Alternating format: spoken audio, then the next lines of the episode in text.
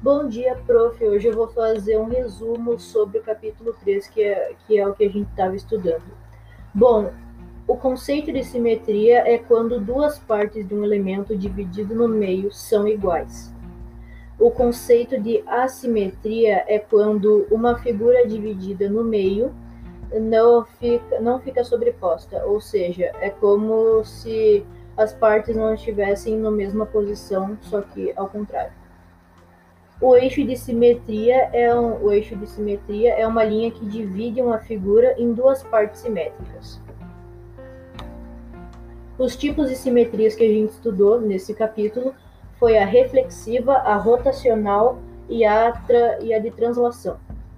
A simetria reflexiva é simetria de espelhamento, simetria de imagem espelhada. É uma simetria de relação e reflexão. A simetria de re, translação é o deslocamento de uma imagem através de um eixo sem fazer uso de reflexão e rotação.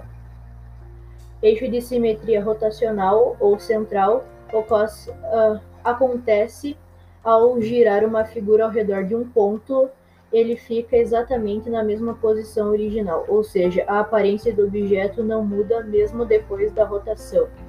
Muito obrigado, prof. Esse foi o a pequeno resumo sobre o capítulo 3. Muito obrigado por ter a sua atenção.